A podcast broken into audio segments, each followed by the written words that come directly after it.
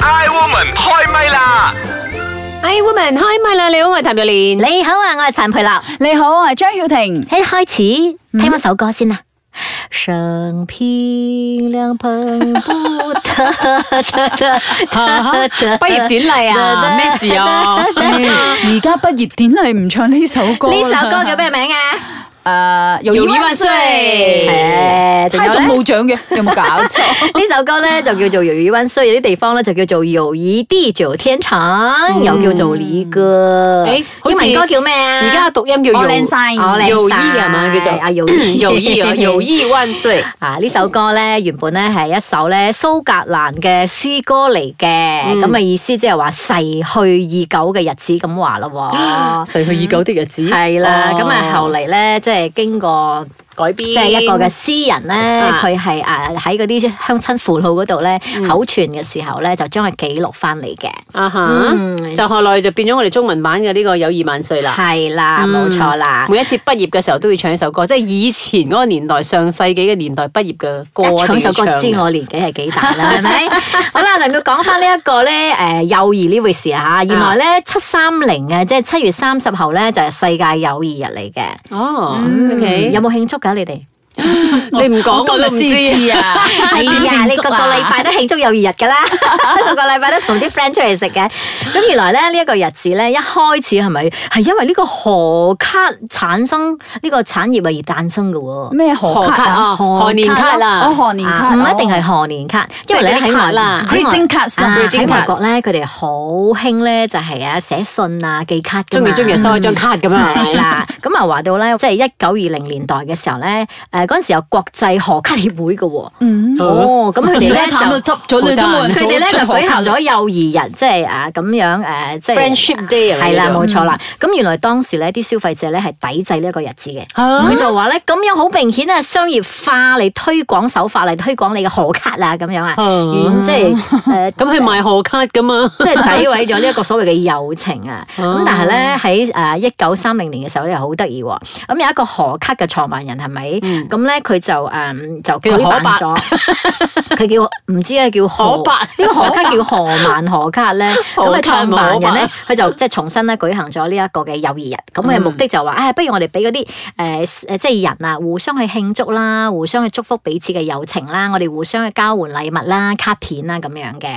嗯，咁有啲地方咧，佢哋就唔一定係交換卡片嘅，譬如話印度啊、尼泊爾啊、孟加拉咧，同埋南美洲咧，譬如話阿根廷咧，佢哋好流行戴咩咧？友誼手環啊，即嗯係一種手環誒，啊。呢個比較 in 啲咧。啊，咁樣綁住嘅，即係佢哋喺呢一日嘅時候咧，佢哋會大肆慶祝嘅噃。咁咧、一直去到呢、一個啊五八年嘅時候咧，先至開始咧係有呢一個世界友誼日嘅呢個誕生啦。一九五八年啊，係啊，哦，即係上世紀都嗬。咁我覺得佢嘅意思又幾好喎，佢係有一位誒 doctor 啦，係咪誒佢提倡嘅？咁佢喺一次同朋友嘅晚餐入邊咧，佢就講啊，不如咧我哋就嚟一個友誼運動，咁啊不分種族啦，不分呢個膚色啊、宗教啊、信仰啊咁樣嘅，去搞一個世界友誼日啦。咁於是乎咧，就慢慢慢慢地後嚟就俾呢個聯合國咧就接納咗，就成為一個世界友誼日啦，咁樣咯。誒，其實你哋有冇聽過呢個世界友誼日咧？有啲咩即係全國各地啊，或者係全世界有啲咩特別嘅慶祝活動咧？我真係孤陋寡聞，我嗱，未先聽過講啊，嘅。因為咧，我之前我講嘅呢一個誒、呃、後嚟先慢慢再提倡翻嘅咧，係由呢一個巴拉圭嘅一個 doctor，咁係喺晚餐嘅時候提倡噶嘛，所以巴拉圭呢一個地方即係喺南美洲啦嚇，即係巴拉圭啊、阿根廷啊，原來佢哋好重視呢一個嘅、嗯啊日子友誼日嘅，嗯咁佢哋喺呢一日咧就會誒呼朋歡搖咁樣咧去、嗯去飲嘢啊，去食飯啊，去慶祝嘅，咁、甚至乎咧即係佢哋喺呢一日嘅時候咧，啲手機嘅網絡咪可以癱瘓嘅。 哇嗯因為大家互相咁樣去祝福啊，咁樣。我而家諗到我哋下一個旅遊嘅地點啦，我哋就係巴拉圭去啊巴拉圭係烏。拉嗱圭明年七月嘅嗰段時間，然之後喺嗰度感受下佢哋嘅誒友友誼誼日日啊，咁啊對我哋嚟講都好有意義嘛，係咪？我哋嘅友誼團嚟噶啊係喎，嘛嗯即。係我覺得，誒又又幾得意喎咁樣咯。咁但係你覺得誒呢一個即係朋友好多人有唔同嘅呢個定義啦。嗯咁有啲人就話咧，朋友咧唔一定要合情合理嘅，但係咧一定要知心知意。你唔一定要啊閃言不理，但係一定要心心相印咁樣咯。心心 啊，哇好似講到好似嗰啲咩男女夾多咁啊你知道我荷包冇，唔啊好係啊咯，即係你好似知道我荷包冇錢，你就即刻遞遞一百幾十俾我係嗰啦咁佢種就話係咧，咪？你唔一定要錦上添花，但係一定要雪中送 炭。 心心相印嘅呢啲係啊啦，少就喺你最困難嘅時候咧，佢願意伸隻手俾你，咁嗰啲先至係好朋友嘅。咁喺你好歡樂嘅時候咧，佢可以陪你一齊喊嘅。咁喺你好痛苦嘅時候咧，佢都係握住你嘅手嘅，俾你力量嘅。呢啲先至係朋友啦。啊，咩笑到咁樣？係啦，咁咁咧誒，你誒覺得自己有幾多個朋友啊？ 雪中送炭俾我嘅，就冇幾多個，我屋企除冇咗用到嘅啲炭啱之外，都冇乜幾個。誒又冇雪又冇落雪咁我樣。想講咧 就係，誒，等我死嗰日會知道嘅。係係啦，出啊。殯嗰個日子，你睇下有幾多個人嚟，你咪知咯。你佢話咧，嗯原來一個心理誒誒學家咧，佢就研究出咧，佢就話誒、呃我哋人係咪係誒能夠應付嘅真朋友係咪最多係得一百五十個嘅啫？ 我都好多啊，大啊咁我十而五個都唔知咁但有係嗱，唔冇。係啦，但係譬如話 你嘅你嘅你嘅 Facebook 係咪？你有幾百個朋友噶嘛？嗯咁、多出嚟嘅第一百五十一個開始嘅，咁嗰啲叫咩咧？原來嗰啲多出嚟嘅咧就叫做弱人脈啦。落人脈啊，哦咁呢啲咧包括咗咩？你中學啊，或者學院啊、大學時間嘅啲朋友啊，或者係過去或者而家嘅啲同事啊，你以前嘅伴侶啊，你旅行中誒認識嗰啲朋友啊，或者係關係比較一般嘅熟人，又或者係朋友嘅朋友等等，或者係陌生人等等，即係譬如話喺 FB 認識嘅陌生人等等，咁呢啲咧就唔係你嘅真朋友啦，因為你淨係可以擁有一百五十個嘅啫，一百五十個太多啦，係咯即係你嘅哦真係好 meaningful 似唔覺咁多 friends 啊，就係咁樣啊，太好多啦啦，嗯我。要開始去擴展啲 人咪先得，二十如果個唔都唔係知有冇。同埋以前嘅年代我咧，我覺得朋友之間咧就係比較見面嘅時間多啲，係好真懇咁樣傾偈嘅哦我我覺得而家身邊嗰啲，呃即係好似而家你哋比較 close 啲嘅，如果知嗰啲唔 close 啲，其實已經係一百二五十一嘅嗰啲咁嘅關係咗。 嗯係啦。啲同事啊，或者咁你啲我我咩哋前又話到同而事啊家咁咧，樣。你嘅科技啊，即係咩誒 social media 咁鬼發達啊嘛，咁其實係咪對人嘅友情咧係有啲嘅考驗啊考驗咁樣咧？誒唔係有幫助咩？竟然係考驗。啊，即係都有一啲嘅研究咧，佢就話咧，原來咧，譬如話，如果你居住嘅地方係咪係隔咗幾小時嘅車程嘅朋友咧，咁係因為呢個網絡世界嘅發達咧，係咪佢會特別有價值嘅喎、原來咧，朋友之間你住得越遠啊，咁佢哋可以通過呢啲咁嘅 social media 咧，可以交流，咁啊更加密切嘅喎、原來。咁咁同埋咧，你可以喺網上咧，你譬如話有朋友生日，你又祝下人哋生日快樂啊，或者係你可以讚下人哋嘅 post 啊，comment 下，或者係俾個 like 下咁樣樣咧。原來呢啲咧就係一種禮貌嘅象徵嚟嘅，咁你都可以咧拉近咗你人與人之間嘅嗰啲關注啊。嗯，OK，咁我哋就聽下呢個茶煲劇場，唔知道呢三個女人佢哋會唔會拉近佢哋嘅關係， 定係佢哋會炒大鑊咧？我哋一齊嚟聽聽。慈悲蓮，慈悲蓮，把好有時都幾賤。夏綠庭，夏綠庭，最冇記性錯唔定。優雅樂，優雅樂，淡淡定定有錢剩。茶煲劇場，友誼萬歲，乾杯！哇！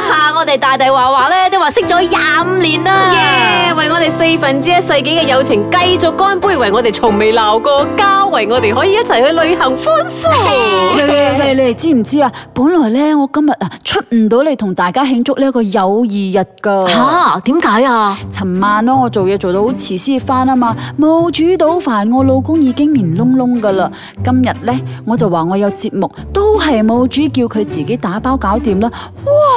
點知佢塊面啊黑到開始 A to Z 咁樣嚟數我啊，仲數埋我班 friend，即係你哋呢一班好姊妹啊，話你哋呢帶壞我，灌輸啲咩大女人主義俾我喎，搞到我成日啊唔黐家唔顧家，唉，叫我唔好成日黐住你哋啊！ 哎喲，你老公做咩咁樣講嘢都有噶？佢最近係咪有啲咩壓力啊？係咪啲咩誤會咁啊？？咩壓力喎、家陣有邊個冇壓力㗎吓？我做工冇壓力咩？哎呀，佢係咁噶啦，成日唔中意我出門，仲啊唔中意我認識啲新朋友喎。如果可以唔做工啊，仲好啊，對佢嚟講，日日留喺屋企做煮飯婆，煮俾你食咁就 very good 啦。哎呀，講開又講啊，我都忍咗佢好耐噶啦，所以咧我頭先唔理佢咯，夾硬都要出門。哈，佢識窿面，我唔識窿咩？鬧得好啊！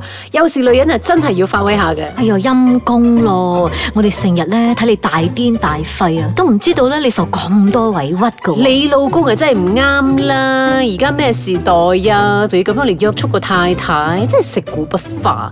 下次見到佢咧，要話翻佢兩句先啊！大男人嚟嘅，臭男人嚟嘅。咪係咧，要靚樣又冇靚樣喎，要條件又話唔夠人有條件喎，仲係喂，你哋又好啦噃，幾時輪到你哋嚟數我老公噶吓？我 Honey 好差咩家陣吓？佢靚仔又暖男又可愛又善良，佢都不知幾錫我啊！你哋啊，有口話人哋，冇口話自己，睇下你哋老公嘅樣先講人啦、哼，費事睬你哋啊，我而家翻去同我 Honey 飲翻杯啊先。呃，這是啥狀況啊？茶煲劇場。 I woman 開唛啦！你好，我係譚妙蓮。你好啊，我係陳皮啦。你好啊，我係張曉婷，吓、有二日無端端慶祝下， 變咗會嗌交嘅。嘈過交係喎哎呦仲嗱，你知點㗎冇？你啊知衰喺邊度冇？衰男人咯？啊，唔係衰男人，係衰喺咧嗯誒呢應該個優數臭雅人樂哋嘅係啦，數臭佢嘅伴侶。咁呢個咧原來一個嘅誒崩口人研忌究崩口所碗咁樣嘅。啊，佢所指咧就話你關係再好啊，朋友之間咧有六條嘅禁忌啊，你係唔好掂噶。誒其中講一嚟條就聽下先嗯係頭先嗰個啦，係即係誒、呃你對你嘅朋友嘅伴侶係咪再唔滿意都好咧，你唔好唔可以當住佢評頭論足嘅面前咧喺嗰度抱怨佢啊。喺背後講。包括佢嘅父母、佢嘅屋企人啊，你都唔好插嘴啊哦。，OK，OK，咁有時都咧，算係佢好似頭先嗰個劇咁樣，佢係發下牢騷嘅啫，你聽嗯下就算啦，你唔好誒加把口落去。咁佢講係好地地喎，換作你你自己嘅口嚟講嘅話，咁就變咗質㗎啦。有時係咁噶，講真，嗯現實生活都係咁啦係。咩喂，幾時輪到你嚟講我屋企人啊？我講係話啊 O K 咁咪係樣啦啦。嗯咁啊，呢個係誒其中一個啦。咁另外第二個唔可以掂嘅就係咩咧？即係我哋咧應該係愛有原則或者有底線嘅開玩笑，你千祈唔好咧冇底線係啦開嗯玩笑，係啦啱熟都好，太過刻薄啦，或者語言上一啲嘅挖苦對方咧就唔好啦。因為有時 候啊吓。，做咩咩有時候咧，指你唔知對方咁啱嗰日嘅情緒啊，你踩到條尾啊，咁我啊嘅真係冇朋友誒我有話你做㗎啦指住我做咩？唔係太過刻薄， 誒慈悲連不嬲，你都係好慈悲嘅啦，講嘢。講人哋刻薄啫，係唔會係唔會講我哋刻薄嘅，係 咪？咁好啦，第三個就係話，誒、如果係你關係越好嘅話咧，涉及到啲金錢嘅時候咧，你就真係要分得越清楚越好啦。嗯，唔好有利益輸送啦，係嘛、啊，譬如話我哋一齊去旅行嘅時候，除非你話誒、哎今餐我請就冇所謂，如果唔係嘅話咧，你每一針都要計清清楚楚，食飯就 A A 就 A A 啦，嗯即係要要喺呢一方面咧就要計清楚咁樣嗯嘅啊。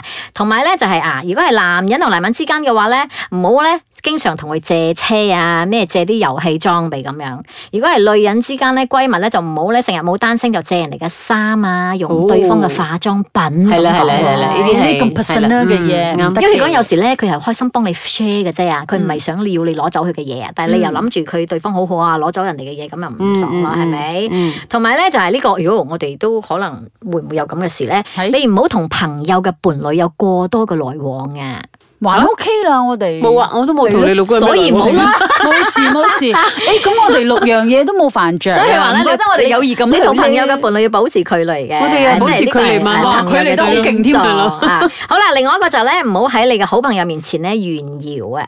特別哦啊咧，如果咧，因為有啲每個人嘅條件唔一樣噶嘛。嗯，咁啊，有時候咧，如果對方嘅條件不如你嘅時候咧，咁你諗住係誒，有時諗到啊，我買架新車啊，哇，幾多錢？我買個包包啊，幾多錢啊？咁樣，咁即係你有一句説話你要記住咯，有難可以同當咯，有福唔可以同享噶嘛。嗯咁有時特別係呢你買咗樣唔會啲喎，我等我朋友開心好嘅貴喎啊，係咯咩嘅時候，我哋有個特癲朋友噶嘛，我哋都唔知幾開心啊我哋都有個朋友揸架大車啦，係最咯係近咯都唔知幾爽我。即係大我家第一個錯好，但係啊！好熟嘅時候咧，即係大家或者係唔介意可以，但係你唔覺得有時啲朋友佢特別中意演演嘢嘅時候，你係咪好嬲咗嘅？咁我哋又嗰冇個都啲唔係我好朋友係咯，啦，佢係一百五十一以外 係啦，好啦，而家係啦我哋，咁快咪問真係快答好朋友啦。嗯好啦，咧好朋友嘅定義係咩？啊，可能有定義啊，係咯，我都係兩咁話肋插刀咯。嗯一齊去旅行噶啦，嗯咁你係咁 最要好犧牲時間嚟同佢去旅行喎，好難得噶啦呢啲嘢係嘛？佢肯犧牲時間嚟陪你旅 行啊！好啦，咁你最好最好嘅朋友有冇一個名可以講出嚟啊？有冇一個好好嘅名一啊？扎喎，點講一係啦個？一唔個得嘅，點嗱係我小講張氣啊！我講張雨婷啊，小氣啊！總之就係我哋呢一扎啦。咁你 有冇試過好朋友係反目成仇嘅例子啊？咁又冇好朋友反目成仇啊？係冇啊咯，冇，，有印象當中我冇。應該冇。嗯，咁诶，以前普通朋友就有佢有冇對我反目成仇我就唔知。咁以前到而家啦嗯吓，咁你對朋友特別係友情方面嘅睇法有冇唔同啊？即係譬如話，以前嘅好朋友嘅定義係咁嘅，啊而家好朋友就唔係咁啦。誒，咁我由以前到而家都係要求赴湯蹈火兩肋插刀嘅噃。 冇啊，都冇特別要求噶。我對朋友冇要求噶，你冇 要我要求。求啊，我覺得誒要有情有義嘅朋友啦，冇要呢樣嘢求嘅啊最低限 度啦。好啦，一句说話嚟形容你眼前嘅兩位朋友。好夾硬啊呢個問題，邊係百能快答俾個機會你哋咋？嘢 好似搞到人哋要逼住喺係啦佢 like 面前讚佢咁係啦啊！哎呀，好陰謀啊！嗱呢一個咪蝦碌啦，一個咪優雅啦。耶！係咯，一個好慈悲咯，一個好蝦碌啊，我都係咁 講啦。我有好蝦碌咩？我不過我爭少少唔記得今日錄音， 我大一先發唔金嘅怪之唔俾我 topic 啦，你咁樣，你有冇冇啊？冇啊你咪一個優雅，一個慈悲咯，佢。 ，OK 啦，係咯，都係啊，我哋嘅名都係安得幾好㗎。嗯咁我知道咧，即係大家有一個 group 噶嘛，個 group 叫做七友啊嘛，七個小矮人咁樣咧，經常唔係啊一齊係珍惜去你癲珍惜當下嗯啊即係一齊去癲啊，一齊去乜乜乜乜咁樣樣噶嘛，係咪？咁你嚟形容下呢一班好朋友啊？癲嘅咯，癲噶咯，塞噶咯，係啦，但係玩得好開心嘅咯啊，七老八十都仲係好有活力係嘅咯咯，。唔係嗰個七六八十嗰個係最有活力嗰 個，反而嗰個最後生嗰個成日最正 à? 啊！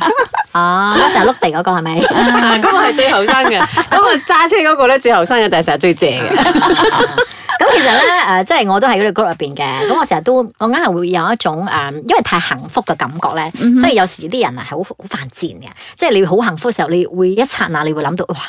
如果呢班人入邊其中如果有一個有事咧，你好係難去想，唔係唔係唔係，真係要面對噶嘛啊呢樣我嗯明白我嘢。即明白係你係啊，你我哋活在當下啦，你就會諗到，哇！唔知會點樣呢？有咩會點啫都係嘛要係要之後又係咯繼續生活嘅咯，喊下之後唔記得咗你噶啦。唉仲有咁多個剩喺度，OK 啦，忘記咗你嗰好朋一個友。唔講呢啲咁嘅嘢 啦。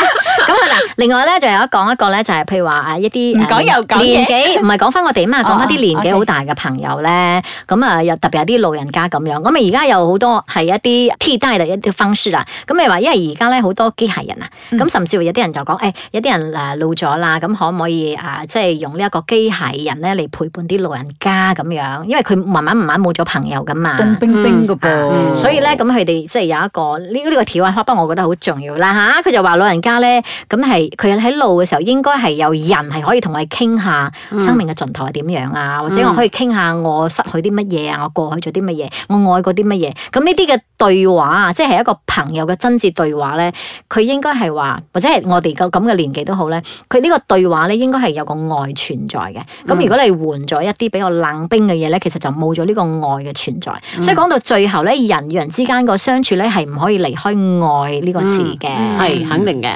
嗯，好啦，希望大家咧就真係好似你講啦，珍惜眼前人咁樣，好好去珍惜你同朋友相處嘅每一分每一秒啦。